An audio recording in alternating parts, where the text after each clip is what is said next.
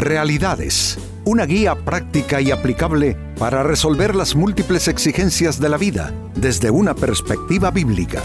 Con nosotros, René Peñalba.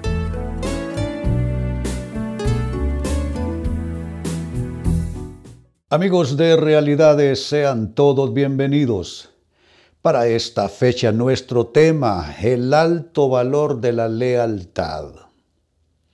La lealtad no abunda en estos días. Las personas son leales hasta cierto punto, hasta cierto punto no.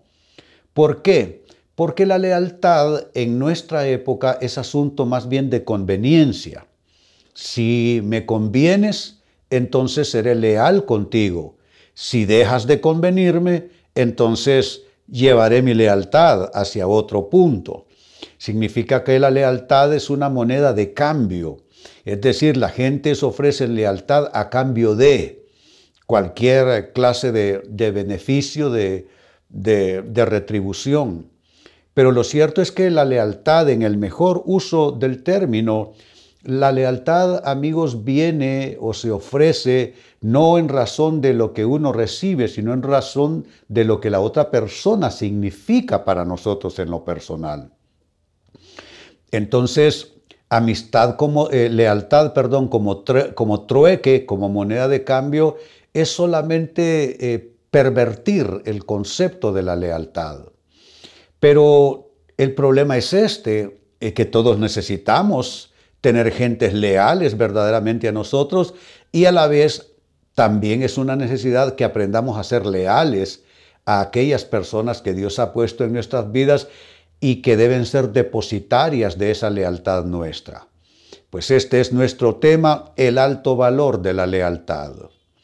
En el segundo libro de Samuel, capítulo 15, versículo 21, se hace una afirmación poderosa en cuanto a lo, que es lealtad. Dice así, pero Itai le respondió al rey, tan cierto como que el Señor y su majestad viven, juro que para vida o para muerte iré a donde quiera que usted vaya. Esto es maravilloso. El rey David está de nuevo en una situación no anticipada por él, y se ve en la necesidad de tener que salir huyendo de Jerusalén. Un hijo se revolvió en contra suya en rebeldía. Y entonces el rey, no queriendo derramar sangre a ese nivel, prefirió huir. Un pequeño grupo con él iban, dentro de los cuales se cuenta este hombre Itai. Y el rey les decía, quédense y sirvan a mi hijo Absalón, eh, porque no sé cuál es mi suerte ahora, no sé cuál será mi destino. Pero mire lo que respondió este hombre, vuelvo a leerlo, tan cierto como que el Señor y su majestad viven, juro que para vida o para muerte iré a donde quiera que usted vaya. Esa es la persona leal. Una persona que no está pensando si tú estás bien para estar bien contigo sino que no importa cómo te esté yendo, no importa qué resultados, no importa qué adversidad, qué tribulaciones te toque eh, eh, afrontar, esa persona va a estar a tu lado. Ese estirpe de persona necesitamos en lo moral, en lo espiritual. Gente que sepa estar al lado de aquel a quien ha eh, o merece ser ser receptor de su, de su lealtad. Porque por supuesto, a veces somos leales hasta la muerte con alguien que no lo merece. Y al final solo nos damos cuenta que eh, tributamos lealtad a alguien que absolutamente era digno de ella, pero ese no es el caso. Eso solo es para decir algo en el camino, pero el punto es este, que necesitamos descubrir, practicar, vivir lo que es la verdadera lealtad. Y yo creo que en la medida en que somos leales verdaderamente a alguien o a otros, otros serán leales a nosotros. Y en la medida en que seamos desleales, en la medida en que demos la espalda, en la medida en que traicionemos, en esa misma medida recibiremos otro tanto. Eh, no lo dice René, lo dice la palabra de Dios.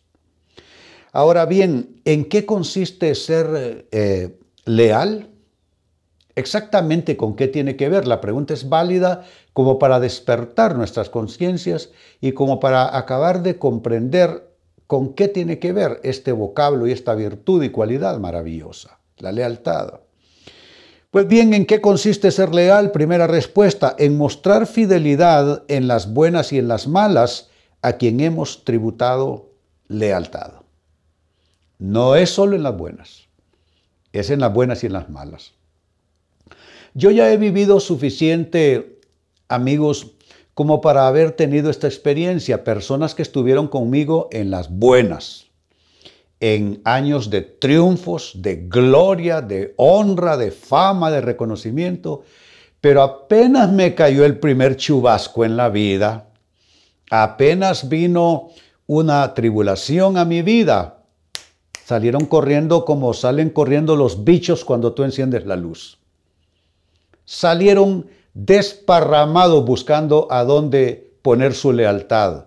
Y algunos usaron esa, esa eh, conducta y esa lealtad como moneda de cambio. Fueron a buscar quien les daba algo por cambiar la lealtad a mi persona hacia ese otro punto, hacia esa otra persona. Bueno, no lo digo con amargura, lo digo como quien ha aprendido de la vida.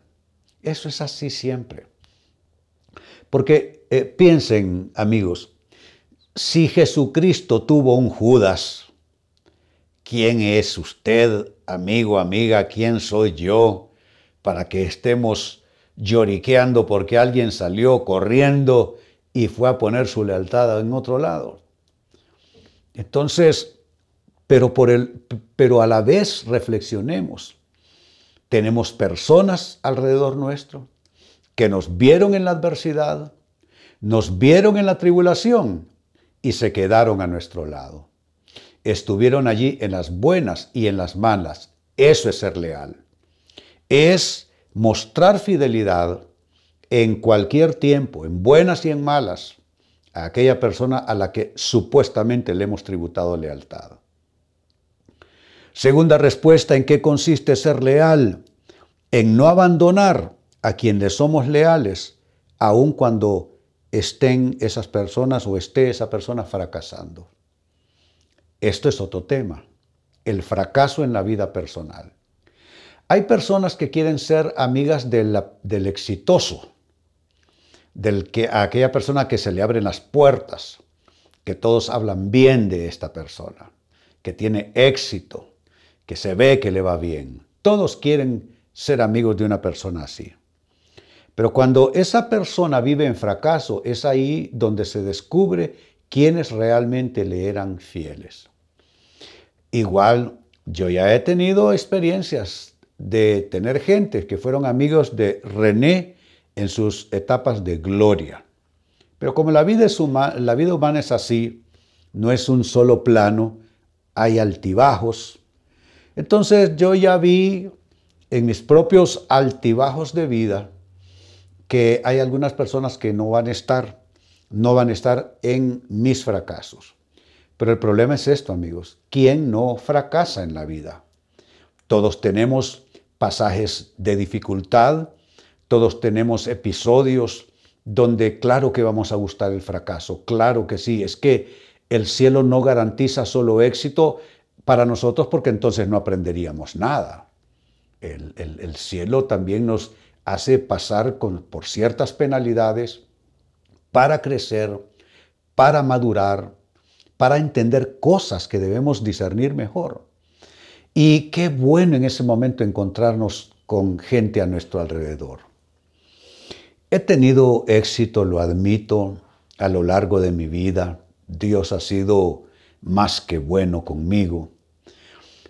Y mi esposa siempre supo decírmelo. Me dijo, René, tú has tenido tanto éxito en la vida, en lo que haces para Dios, pero te voy a decir que has tenido mucho éxito porque has tenido gente a tu alrededor que te aman, que creen en ti y te apoyan de manera suficiente. Y es verdad, es verdad. Cuando uno está eh, eh, absolutamente a solas o en solitario tratando de alcanzar metas o hacer cosas en la vida, todo es más difícil. Pero tener gente leal, gente que cree en ti, eso es completamente otro asunto, es completamente diferente la experiencia. Así es que eso es lealtad precisamente, no abandonar a quien somos leales solo porque está en un momento de derrota y de fracaso.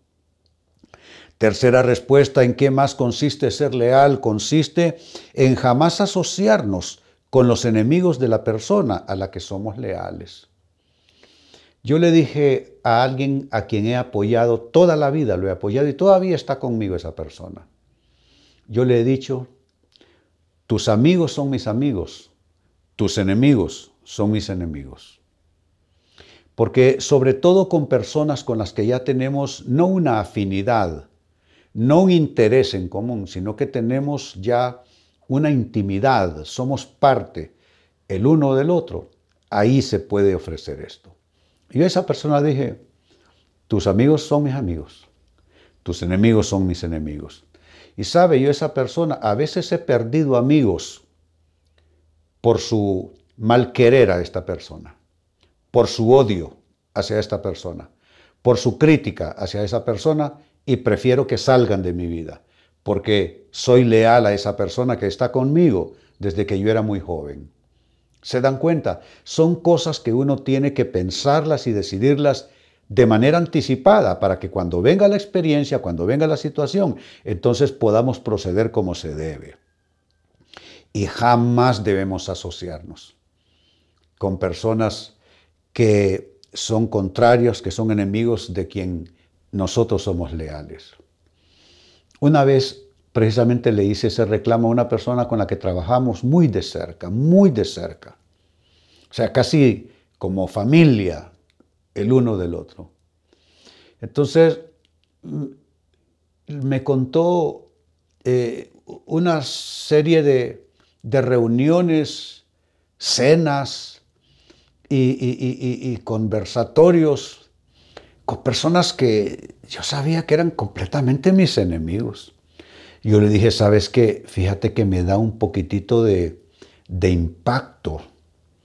Me golpea esto porque no entiendo cómo tú puedes sentarte a tener esa comunión con alguien que tú sabes desea mi mal con todas sus fuerzas. Yo no lo haría.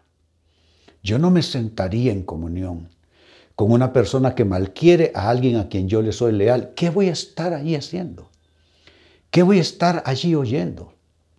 ¿Se dan cuenta? La persona leal jamás se va a asociar con los enemigos de la persona a la que le es fiel. Y número cuatro, con lo que cierro, ¿en qué consiste ser leal? Consiste, y aquí solo amplío un poquitito el aspecto anterior, consiste en no participar de tertulias donde se hable mal de la persona a la que somos leales. A veces uno tiene que levantarse y salir de allí. Lo siento, con permiso, no tienes que hacer una polémica, no tienes que armar un pleito, no tienes que comenzar a contradecir y a contrariar toda la situación y a, ofrecer argumentos a favor de quien le, es, le eres leal. No tienes que hacer nada de eso. Yo no necesito que nadie me defienda y tú no debieras necesitar que alguien te defienda. Pero digo que una tertulia donde se hable mal de una persona, tú solamente con toda la amabilidad, con toda la discreción, con toda la prudencia, te levantas y dicen, ¿saben qué? Fíjense que ya es hora, yo ya me tengo que ir. No tienes que entrar en pleito. Pero tampoco, oiga, óyelo bien como te lo voy a decir, amigo, amiga, porque voy a repetir Biblia aquí. No participes de pecados ajenos. Mira cómo te lo digo. No participes de pecados ajenos. No te sientes con personas a pecar contra otro al que se supone tú le eres fiel. ¿Sabes qué más dice la Escritura? Dice que es bienaventurado el varón que no se sentó en silla de escarnecedores. ¿Sabe qué significa eso? Que no, no se sentó con gente mala a hablar mal del prójimo. Eso es silla de escarnecedores, la gente que se sienta a hacer burla, a criticar, a murmurar acerca de otra persona. No participes en pecados de otros, levántate y vete. Vuelvo al inicio, dice segundo libro de Samuel capítulo 15 verso 21, ya leído, reitero esa lectura, pero Itai le respondió al rey, tan cierto como que el Señor y su majestad viven, juro que para vida o para muerte iré a donde quiera que usted vaya. Eso es lealtad a toda, a toda costa.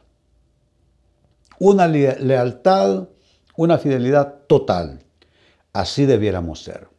Pues con esta imagen y ejemplo de Itai respecto a su lealtad con el rey David, se ha hecho la pregunta, ¿en qué consiste ser leal? Y te he dado cuatro evidencias de la lealtad verdadera. Número uno, ser leal es mostrar fidelidad en las buenas y en las malas, a quienes hemos tributado lealtad.